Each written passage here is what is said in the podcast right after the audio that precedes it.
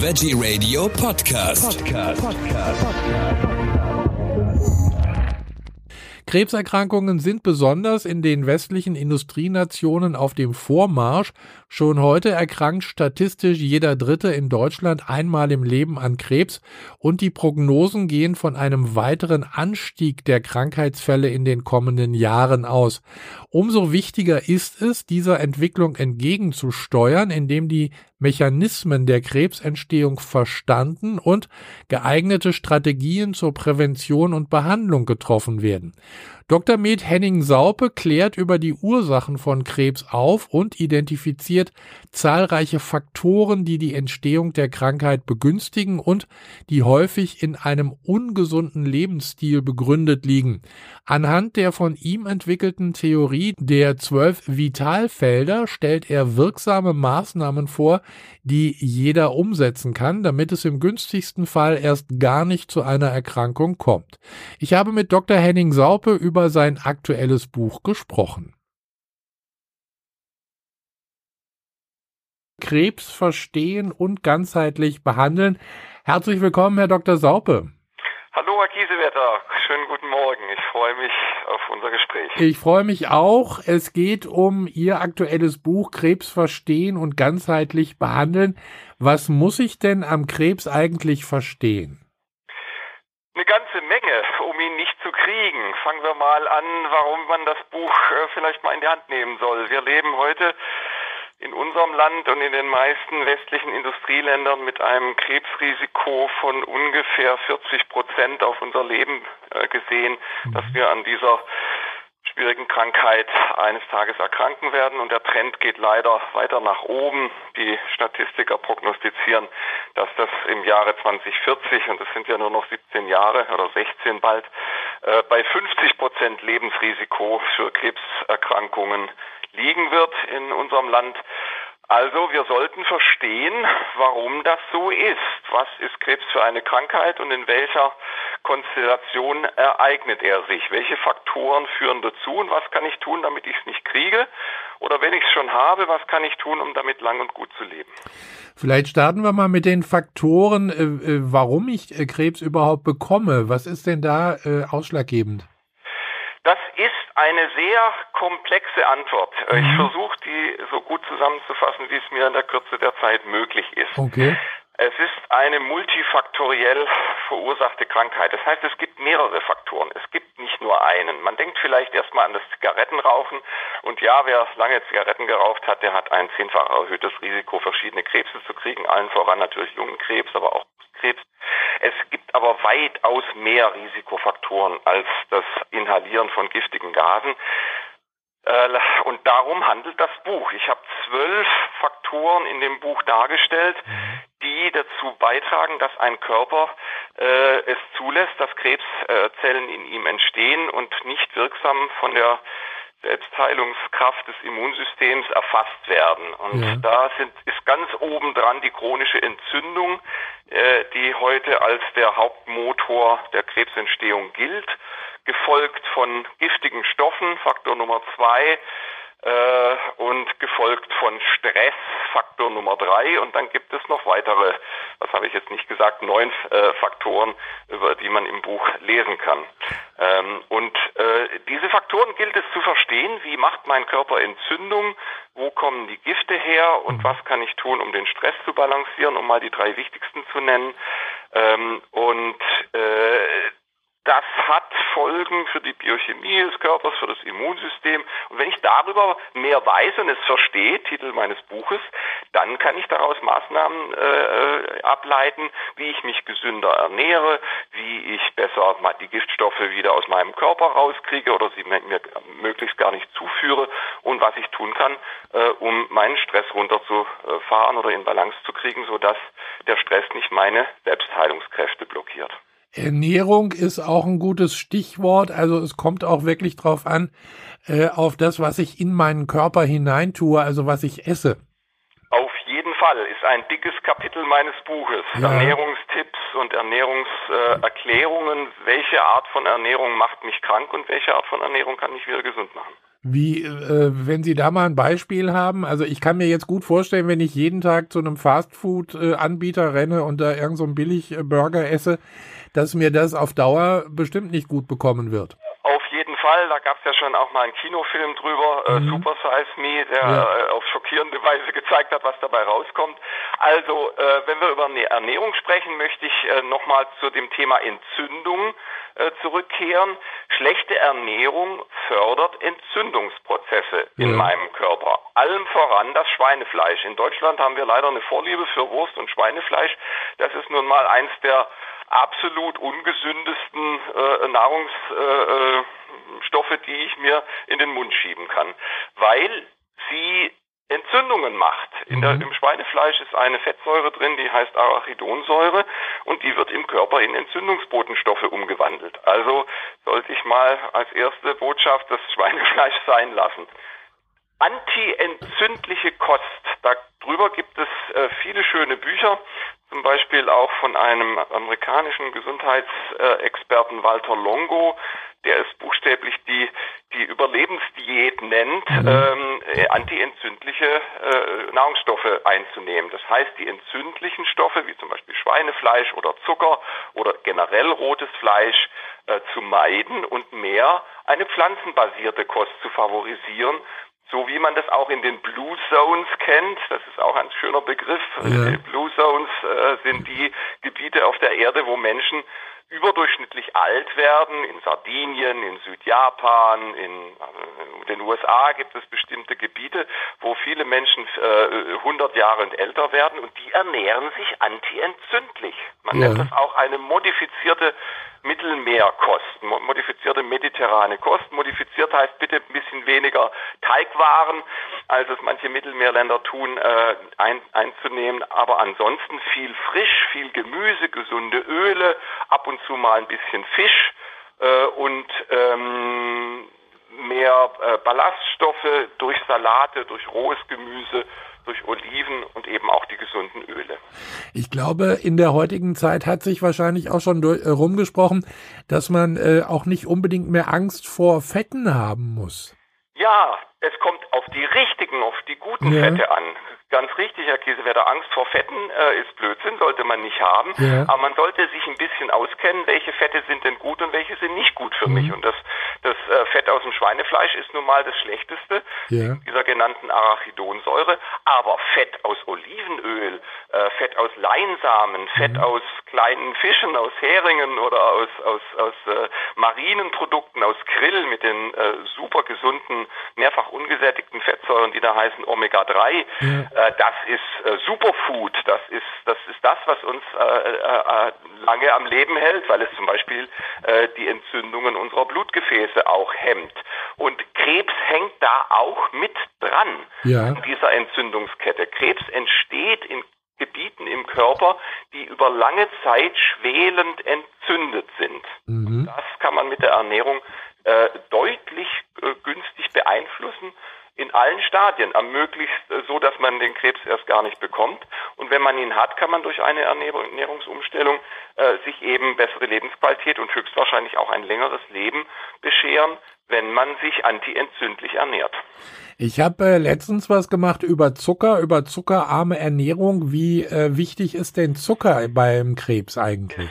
Sehr wichtig ein weiterer Faktor auf meiner Karte, die man im Buch findet. Ja. Äh, ein Faktor äh, erhöhter Zuckerkonsum und was der Körper daraus macht dann oder wie er darauf antwortet, erhöhte Insulinproduktion, das Hormon aus unserer Bauchspeicheldrüse, was wir brauchen, damit der Zucker in die Zellen reingeht äh, ist ein, ein, einer meiner zwölf äh, Krebsfaktoren. Also, wie wirkt das? Äh, wenn ich Zucker äh, konsumiere, antwortet mein Körper darauf mit Produktion von Insulin, damit die Zellen aufgeschlossen werden, dass der Zucker in meine Zellen reinkommt. Gleichzeitig macht mein Körper aber auch Wachstumshormone, die mit dem Insulin äh, gleichzeitig ausgeschüttet werden. Und diese Insulin-like Growth Factors, wie es auf Englisch heißt, also Wachstumshormone, die mit Insulin assoziiert sind, die wirken krebsfördernd. Ja. Weswegen Übergewicht ein ganz klarer äh, Risikofaktor für alle äh, bedeutenden Krebsarten ist und äh, eine zuckerreduzierte Kost äh, anzuraten ist. Wir konsumieren viel zu viel Zucker. Wenn man sich die Mengen anguckt, wir sind heute äh, in Deutschland bei ungefähr 40 bis 60 Kilo weißen Zucker pro Jahr, die wir äh, unserer Nahrung zumischen oder zumischen lassen durch die mhm. Industrie. Das ist ungefähr 100 Mal mehr als noch vor 100 Jahren. Da braucht man sich dann nicht zu wundern, äh, dass da gesundheitliche Folgen davon ausgehen. Das glaube ich gerne. Äh, Sie haben ja bereits 2005 die Arcadia Kliniken in Stockholm ähm, ge gegründet, ins Leben gerufen. Das ist ja. die, die erste Hyperthermieklinik in Schweden gewesen. So ist es. In der Zwischenzeit gibt es es auch in Deutschland. Das heißt, äh, Sie sind äh, in diesem Bereich tätig. Also ich sag mal, wenn, wenn ich denn dann diese Krankheit bekomme, dann kann ich zu Ihnen kommen und Sie können eventuell noch was machen. Also wir bieten ein breites äh, Spektrum an hier in der Arcadia Praxisklinik mhm. äh, äh, mit nicht giftigen, komplementären ganzheitlichen äh, Behandlungsweisen. Äh, wir sind angesiedelt in Bad Emstal, das ist ein, etwas außerhalb von Kassel, also mitten in Deutschland, ja. und bieten Behandlungen an für Patienten, die an Krebs erkrankt sind oder mal an Krebs erkrankt waren und eine äh, vorbeugende Rückfall aufhaltende oder ja also prophylaktische Therapie äh, bekommen wollen und sind da rege mit einem breiten Spektrum an naturheilkundlichen Behandlungen. Und da gehört die Hyperthermie auch dazu. Ja. Hyperthermie für unsere Zuhörer heißt Überwärmungstherapie. Mhm. Ähm, das geht mit verschiedenen Apparaten, mit Infrarotwellen oder auch mit äh, schon, äh, sehr schonenden, nebenwirkungsfreien Radiowellen, mit denen wir Körpergebiete, in denen Krebs sich aufhält, so überwärmen, dass äh, zusammen mit Arzneimitteln da ein guter Synergieeffekt entsteht, das Immunsystem gleichzeitig noch angeregt wird und wir damit äh, gute Ergebnisse einfahren. Also das heißt, ich kann bei Ihnen, wenn ich das möchte, auch vorbeugend etwas tun. Ja, sehr gerne. Das ist äh, eines meiner Lieblingstätigkeiten, Menschen zu helfen, mhm. auch vorbeugend tätig zu werden, dass man diese Krankheit am besten gar nicht bekommt.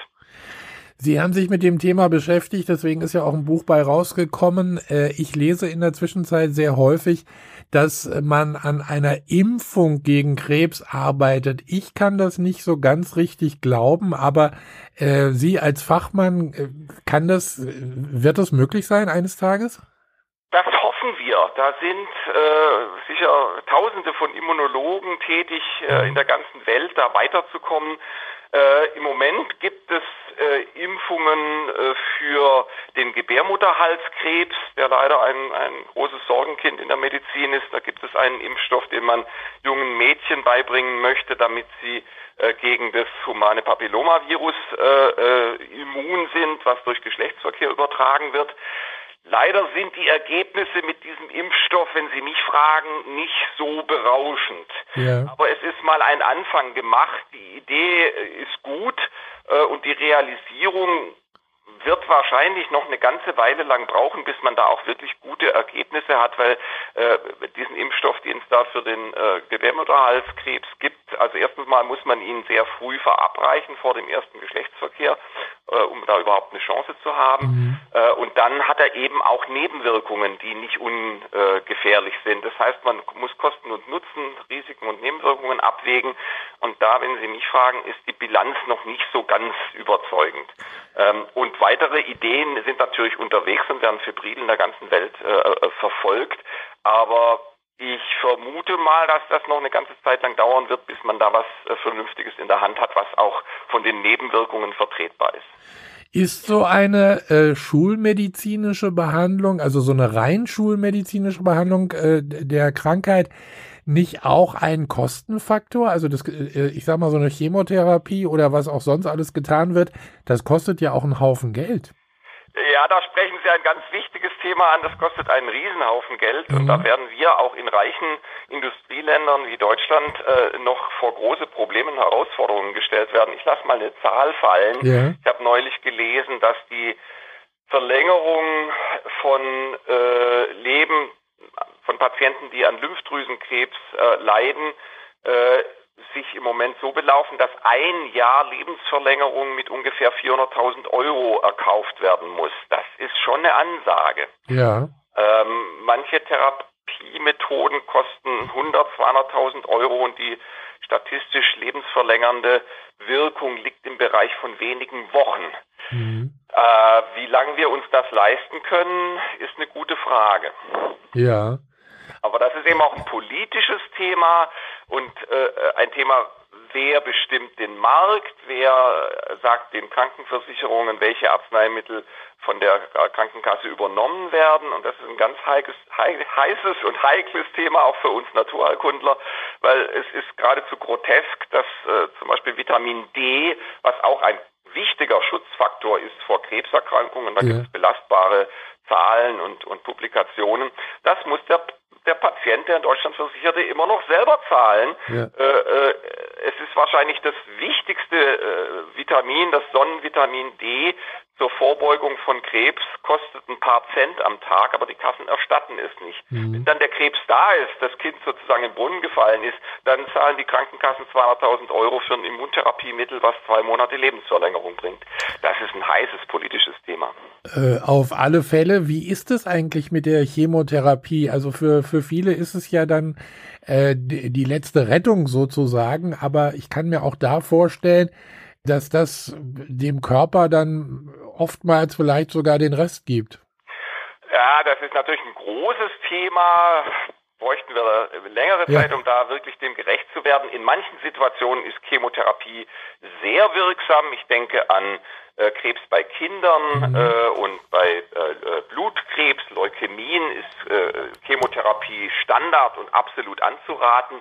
Äh, leider gibt es eben auch viele andere Krebserkrankungen. Ich nenne mal den Bauchspeicheldrüsenkrebs oder leider auch den Lungenkrebs, wo Chemotherapie äh, jetzt von der Wirkung her leider weit davon entfernt ist von dem, was wir uns wünschen und sehr äh, traurige Nebenwirkungen hat. Die Lebensqualität geht wahnsinnig schnell runter. Ja, also das Thema Chemotherapie muss man äh, von Fall zu Fall anschauen und gucken, was ist der Nutzen für den Patienten, was ist der, der Nachteil an Lebensqualität. Äh, das muss man ganz individuell angucken. Aber ganz klar ist auch, dass die Chemotherapie bei den allermeisten Krebserkrankungen keine Heilung versprechen kann. Mhm. Hat sie noch nie. Von Heilung durch Chemotherapie redet, redet man in der in der Blutheilkunde, in der Hämato-Onkologie, also bei klassischerweise bei Lymphomen und bei bei äh, Blutkrebs. Ja. Aber äh, bei metastasierten Organkrebsen, die die Mehrzahl ja der Krebserkrankungen darstellen, Lungenkrebs, Prostatakrebs, äh, Brustkrebs, kann man leider durch eine Chemotherapie keine Heilung sich äh, erhoffen, weil das liegt gar nicht in der Natur dieses Therapieansatzes, dass dadurch Heilung äh, äh, möglich ist. Muss das menschliche Immunsystem ran. Das ist eigentlich der, der Schlüssel zur Heilung. Und wenn ich durch die Chemotherapie das Immunsystem kaputt mache, dann ist eigentlich schon vorprogrammiert, dass irgendwann der Krebs zurückkommt. Der geht durch die Chemotherapie vielleicht mal ein paar Monate äh, äh, runter von der Größe und Intensität, geht ein bisschen in Deckung, ja. räumt sich aber dann wieder auf, wenn die Chemotherapie nachlässt. Und wenn dann das Immunsystem ramponiert ist durch, das, äh, durch die Chemotherapie und die Nebenwirkungen, ja, dann passiert das, was regelmäßig passiert, dann wächst äh, der, das, das äh, neu auf sich aufbäumende Krebsgeschehen noch schneller und führt dann zum Ende des Lebens. Und da setzt die komplementäre, ganzheitliche äh, Onkologie an, die mein Buch darstellt ähm, dass man eben nicht nur auf die Krebszelle guckt und die totschießen möchte, sondern dass man den ganzen Menschen, das ganze biologische Terrain um den Tumor mit einbezieht durch Ernährung, Entgiftung, Psychoimmunologie, ganz wichtig, der Kopf und die Seele muss mitmachen. Mhm. Äh, Krebspatienten sind äh, deprimiert meistens durch ihre Diagnose und Prognose und äh, der Einsatz von Coaching, äh, mentalem Training, Achtsamkeitstraining, Psychoonkologie nennt man das heute, ist enorm wichtig und davon handelt mein Buch auch im zweiten Teil. Wie kann man äh, die Gedanken und die Kraft der Vorstellung und der, der die Macht der Gedanken mit, mit einbeziehen in ein gutes äh, Therapiekonzept? was auch schon sehr gut äh, wissenschaftlich dargestellt ist. Ich habe die Referenzen im Buch genannt. Kelly Turner zum Beispiel, eine amerikanische Gesundheitsforscherin, hat herausgefunden, dass Krebsüberlebende besondere äh, mentale und emotionale äh, Techniken angewandt haben, die ihnen geholfen haben, die Krebskrankheit zu überwinden. Und äh, das muss auch noch mehr Raum finden in, in einer klassisch onkologischen Behandlung, dass der, der Krebscoach mit ins Team gehört. Ein absolut spannendes Thema und äh, ein spannendes Buch, Krebs verstehen und ganzheitlich behandeln. Also da gibt's einiges zu tun. Das Buch ist im VAK Verlag erschienen, gibt's überall da, wo es Bücher gibt, 320 Seiten. Dr. Med Henning Saupe, ich bedanke mich bei Ihnen für diese Informationen, wünsche viel Erfolg fürs Buch und äh, vor, vor, allen Dingen auch äh, für weitere Behandlung mit Ihren Patienten. Danke sehr. Danke sehr, Herr Kiesewetter.